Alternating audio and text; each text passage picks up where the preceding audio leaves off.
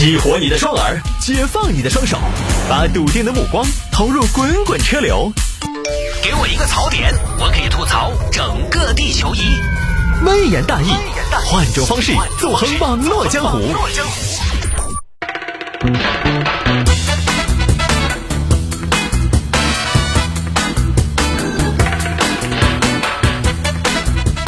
来，欢迎各位继续回到今天的微言大义。最近呢，有一个事情相对有一定的热度，当然随着官方的介入呢，这个热度慢慢下去了哈。我们就来大概摆一下嘛。有听众朋友说，探哥摆一下东南亚旅游，缅甸、泰国那些事情。哎呀，最近也是好多听众微信跟我留言，让我在节目里边呼吁，说什么泰国不能去了，一会儿过去遭骗了，哦，流落街头了，一会儿又被犯罪集团盯上了，出去搞诈骗了。甚至呢，还有朋友给我发的是涉及到什么器官买卖啊这些事儿。这个视频呢，最早是从一个叫新一零零的 UP 主那儿传出来的。呃，这个哥呢，他那个视频现在已经被下架了，因为后来泰国官方呢就出来辟谣了，澄清这个事情了。呃，包括中国官方呢也出来表了态，就说希望泰国方面呢能够。这个加强游客安全和游客方面的这个安全方面的一种保护吧，就是加强把这方面的工作做得再完善一些。呃，也还是鼓励大家多出去耍一下的。反正呢，这个我看了一下这个新一零零的这位哥曾经的一些视频，就是他的视频呢，咋说呢？各位你们愿意信呢，你们就信；你要是信了，我也不会劝您不信，因为人呢。现在社会就是这样的，人只会相信自己相信的。我劝了呢，你只会觉得我讨厌，甚至您可能以现在的舆论环境来说，可能您还觉得我别有用心。算了，哈，因为这个视频呢，我看了呀网友的留言哈，在星星零零这个关于泰国的视频出来之后呢，我就发现，呃，下面留言的网友已经不是在讨论东南亚是不是安全的问题了啊，这个里面讨论的问题太复杂了，太复杂了，我不掺和，而且大家也晓得，我从来不劝人的。都是成年人，大家各自相信自己的。我不劝人到什么程度，我请客吃饭，我都喊不得，我都不得喊人家，就是你吃饱没有？你看还吃不吃点啥子？哎，我再给你挑点儿这种，我从来不干这些事情。我觉得成年人大家自己对自己负责。你个人没吃饱，你不晓得挑啊？哎，待人就是这么的不周到。我从来不劝人的，大家就各自相信自己的，各自对自己负责就是了。还有一点，我想说呢，东南亚安全不安全的问题。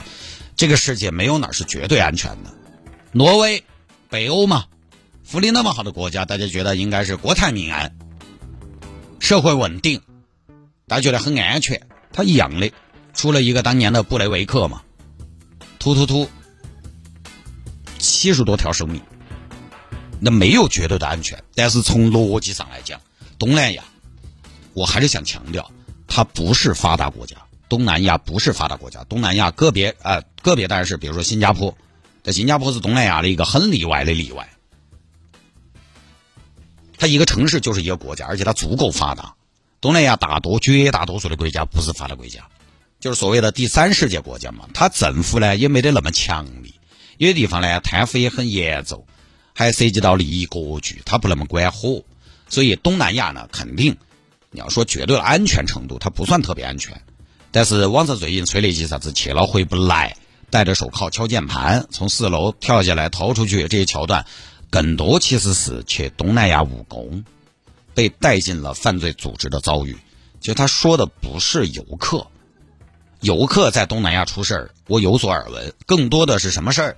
更多的是一些旅游行业不规范、管理极其不完善、服务极其不正规导致的意外伤亡比较多。你比如说水上活动。受伤溺水坐船沉船，早几年发生过。比如说，再比如说，在泰国，很多朋友租摩托车就去国外了，尽情撒欢了，出事儿。这些旅游服务的不规范的风险，比网上传的被犯罪集团盯上的风险要大得多。一个国家能不能去？我现在呢，我只看中国领事服务网的消息。中国领事服务网上面会有最新提醒，网站首页上会有一个专栏，这个专栏就叫安全提醒。会把所有的提示您不要去的国家和地区罗列出来，您就在那个上面看就行了。如果哪个上头没有提的，咱也不能保证您绝对安全，但是起码风险程度并没有那么高。泰国真的那么恼火就上名单了，你比如说哥伦比亚就上了名单。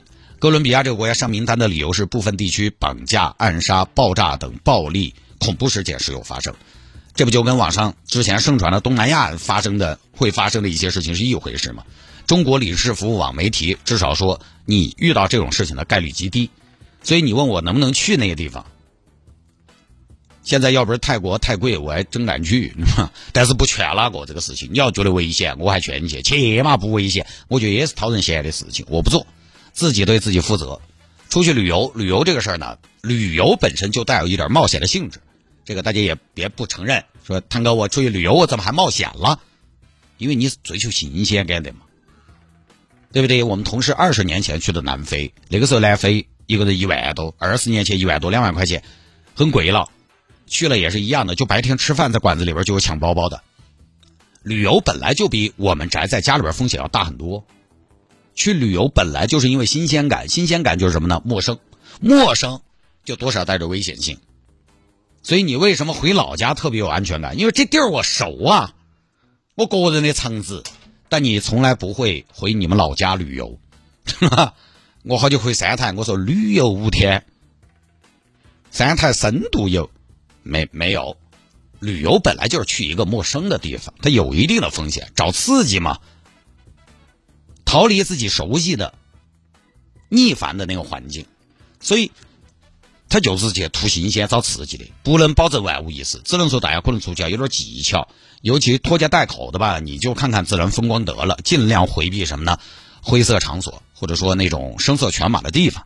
你像我，我个人对泰国普吉我就没什么好感，呃，包括曼谷我都还好，曼谷当然好一点，曼谷因为毕竟是一个国际化的大都市，它相对来讲呢会更规范一些。普吉我就真的不喜欢，我觉得普吉给我感觉就是脏乱差，整个海滩都是酒精的味道。就这个地方待着，无异于就把自己置于一种相对比较危险的环境。倒不是说喝酒有问题，但有问题的是一整个岛全是喝酒的，你知道吗？它那么集中，那么高的密度，就容易有问题。我出门甚至人多的地方我都会避开。你看巴厘岛，前段时间看到新闻，巴厘岛仅仅一周之内。外国人在巴厘岛犯下的交通违规行为就超过一百七十一起，法国游客前段时间在普吉岛不文明行为包括了什么呢？无证驾驶、醉酒闹事、骑摩托车不戴头盔、打架斗殴，以至于到后来，人家法国驻泰国领事都去普吉岛跟当地政府见面谈这个事儿。反正本地人也好，外国人也好，只要人多啊，那个只要喝酒的人多、狂欢的人多、放纵的人多、鱼龙混杂，那这个地方肯定风险就要高一些。大家也不要觉得我有偏见，这是事实。所以出去玩，第一，大家钱给够；第二呢，少往人多的地方钻；第三呢，深更半夜，大家最好结伴出行；第四，去不发达国家耍水上项目、机动项目，耍有一定风险的项目，确实呢，慎重一点。大家自己要评估风险。不发达国家它毕竟呢缺乏监管，行业不可能有多规范，安全标准不可能很高，这就是它的规律。异国他乡有的时候出点事麻烦的很。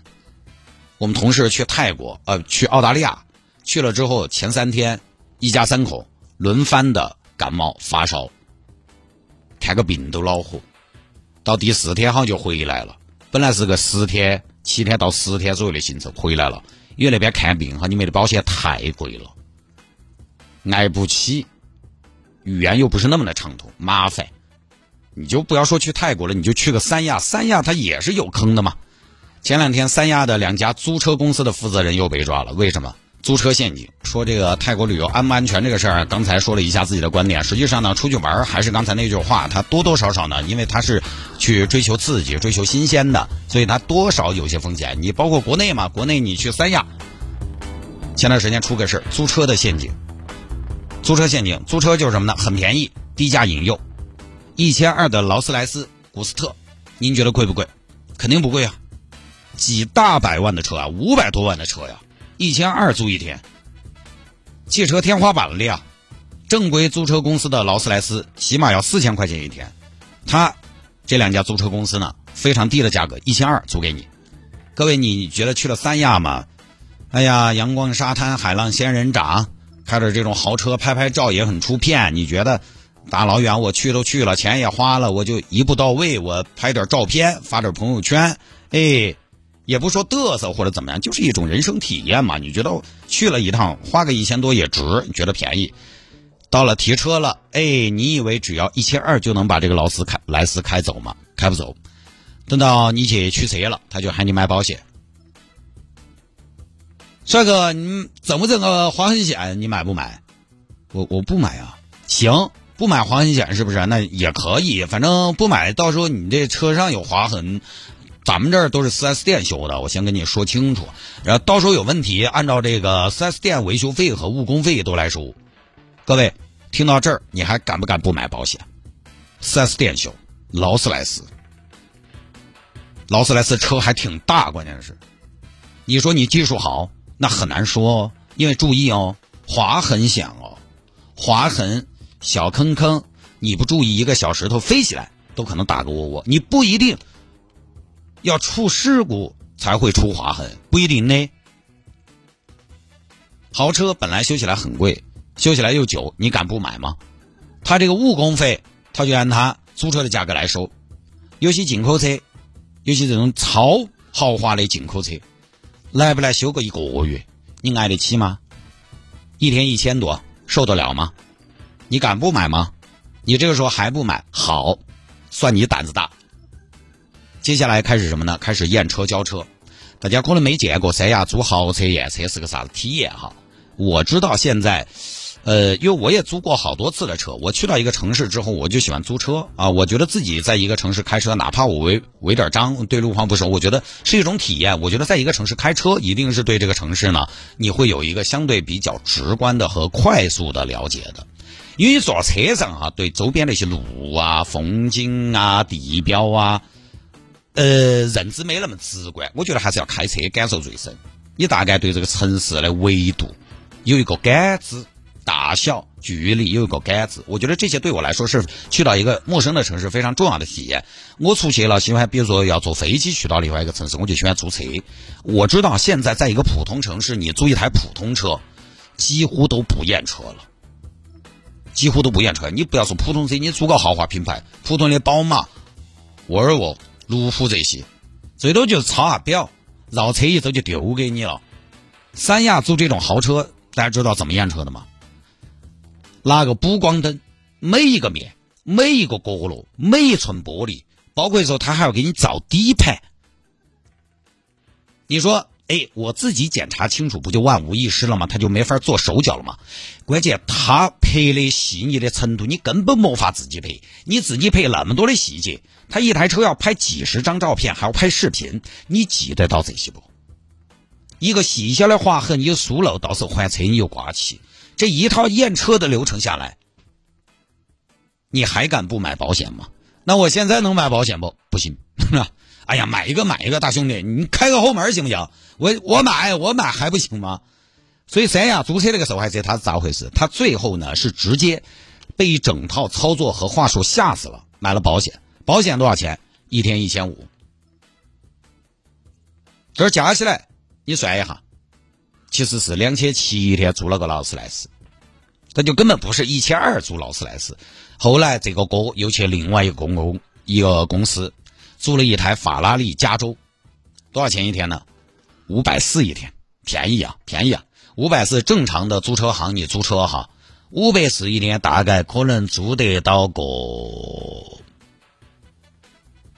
可能租得到个比五系稍微高一点的，可能租得到个霸道这种，看得不得行，或者 G 二八这种，法拉利加州超跑五百四一天，便宜啊！到了之后又是，大哥买个保险呗，结果走过来没卖，没事儿，我上次劳斯莱斯我都没事没买，没卖，最后换车，哎呀，大兄弟，你这个你这个有划痕啊，你完完蛋了，你完犊子了，赔四千吧。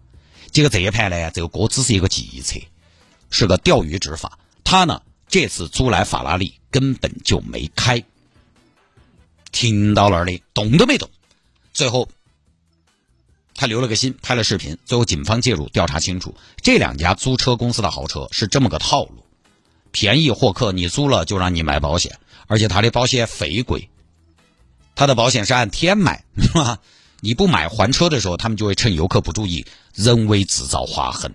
或者直接用原来有的划痕指鹿为马，说是你整的。这些车有划痕，要你几千，合理。所以出去玩确实是哪儿都有些不安全、不靠谱的地方，这个坑就是很多。当然，至于说恶性暴力事件，它这个是个罕见的事件。你问我是不是危险，我只能说肯定有危险。但这个呢，也是个概率的问题。出去玩本来也是一种取舍，这个只能说大家自己对自己负责。尽管罕见，但我必须要说，你遇到了那也是百分之百。反过来，尽管罕见，一年下来，如果发生了那么几起，曝光出来被反复说、反复强化。你也觉得这个地方遍地都是陷阱，这个事儿啊，实际上就是谁都不能说服谁。有人可能就觉得新一零零是危言耸听，也有人觉得新一零零人家人家还是出于好意，又不踩你不去，人家图个啥子嘛？苦口婆心在这儿跟你说了半个小时，那我也想问他，苦口婆心在那儿跟你说了半个小时图啥子？你说吧，爱耍的，你说了他还是要去，不去的他本来也不会去。不过就是大家有了个话题，站在不同的立场争辩几句罢了。这个事情啊，不是最后官方没有下场表态，争论都不会停止，各自也没法说服谁，就不说了。最后呢，关于这个自媒体，我在节目里边说过很多次了，但是我感觉呢，大家好像也没怎么听，对吧？我我就觉得我天天在节目里边说自媒体的东西呢，大家看了就看了，你看了就不要太过脑子，不要太上心，不要把它作为一个参考。尤其不要把它作为一个自己观点或者说方法的一种指导。我其实，在节目头都说累了，说烦了。自媒体，它对任何事情都有放大的效应。自媒体会夸张了善，也会放大了恶。因为什么呢？流量，它就是会助长这种取向。因为我们的日常太普通了，大多数人的日常太普通了，包括 UP 主们。包括很多的 UP 主们、博主们，他们的日常也太普通了。所以，为什么他们有那么多极致的追求？做一些我们普通人很难理解的事情，不普通的事情。因为普通的事情大家不看，就没有流量，没有流量就没有后面的变现，对不对？你说我这么普通一个主持人，有什么好提的？有什么好值得全国网友关注我的？我不够有钱，同时吧。我又不够穷，你不要觉得奇怪，哎，我不够有钱，但我又不够穷，我不够有名，我又不够悲惨，我真是太平凡了，我在互联网都没有一个配儿，所以自媒体他会去宣传那种难以企及的善，会去宣传自愧不如的恶，这些东西大家才能被刺激到，它才有流量。而当我们习惯了这世间各种的乱象之后，要刺激你会怎么样呢？这个时候你看惯了，你的阈值就会越来越高，他就只能用更加耸人听闻的标题、更加光怪陆离的题材来勾起你的兴趣。这段时间，前段时间网上不是流行一个新的短视频创作方向吗？流行晒什么呢？自己欠钱。一段音乐啊，一段音乐 BGM 配着台词：我三十九岁创业失败，输了三家门店、两家公司，亏掉千万，负债四百万。一个人从湖南来到成都重新开始，成年人的世界没有容易二字，自己选择的路跪着也要走完。换一个人，生意失败，输掉四家公司，负债两百多个。一个人来到成都重新开始，成年人的世界没有容易二字，一股脑全出来了，甚至连负债金额，好多人的陈述都是三百二十七万。那于是成都到底有多少人负债三百二十七万？不多不少，就这么合适。大家都只欠了三百二十七万，不多不少，内容全是负债，视频全是什么呢？晚上一个人啃馒头，旁边有个行李箱，全在啃馒头。我都怀疑这些人是不是北方老面馒头战略合作伙伴。而且你都负债三百多万了，你还有心情拍视频呢？欠钱都到成都来重新开始了，是因为成都这个名字比较吉利吗？这里边你要说没有假的，我都不信。后头就被封号了嘛？这些短视频账号被封号了嘛？这种内容被下架了嘛？所以各位，自媒体这个东西呢，你看点央视，我觉得你起码学了个大政方针，学了个国际局势，在央视这种相对比较克制的语言里边，虽然你觉得他可能央视有的时候啊说一件事，反正说了等于没说，但是你要从这种语言、这种官方指令当中，你要听弦外之音，你要学习。你起码知道国家的方向，那是真的。那是客观的，那是权威发布。但你看自媒体，我真的不晓得能搞个啥。就这一点，我挺欣慰哈。我每天睡觉之前都会看一下今天的亮屏时间，亮屏时间会显示不同的 A P P，今天你大概用了多久。这个咱也不是吹牛，我每天使用强度前三位的 A P P，都跟我自己的工作有关，都跟我自己的工作有关。说大点，都跟我的事业有关。娱乐类的 A P P，周一到周五我几乎是很少的。你像我今天到目前为止，手机亮屏将近五个小时。前三位的 A P P，微博、微信双开助手。微博我为什么？一方面要看一些新闻头条，另一方面呢，我要给微言大义找题材，我喜欢用微博找。另外呢，就是微信和双开助手，这都是跟听众朋友互动的 A P P。我就觉得我一天挺充实的。亮屏时间显示不同的 A P P，今天你大概用了多久？确实跟工作有关。就即便是娱乐类。周一到周五很少有娱乐类的 A P P 能在这个使用时长榜上排在前边。周末有娱乐类，我都是长视频网站，我不看碎片化的东西。我每天看一看，哎，我就像吃了一颗定心丸。我觉得我至少呢，应该是在正确的方向上前行。我就觉得今年应该要发财，哈，至少我专注于自己的生活嘛，这个没错嘛。但这个事情看你咋个看，咋个想。同样是不看碎片化，不看短视频，我觉得我是正确的方向。可能有朋友觉得，看哥这是趋势，时代抛弃你招呼都没打一个。这个东西呢，仁者见仁，智者见智，见智啊。我们就坚持自己的，我还是坚持一点，深刻的东西要深入的思考，要立体的接触和了解。我是不会吃别人嚼烂了直接丢给我一个东西。你可以给我数据，可以给我过程，可以给我事实，但是结论我自己来给。你嚼烂了，直接把结论丢给我，中间的论证啊，你反正也说的不清不楚的，数据呢也没有来源，也没有出处。拍大腿一说，呃，我好像呢，你嚼烂了丢给我，我倒是吃起来方便，方便消化，但我甚至不知道你给我喂的是什么呀，就不多说了，好吧，各位，今天节目就到这儿，拜拜。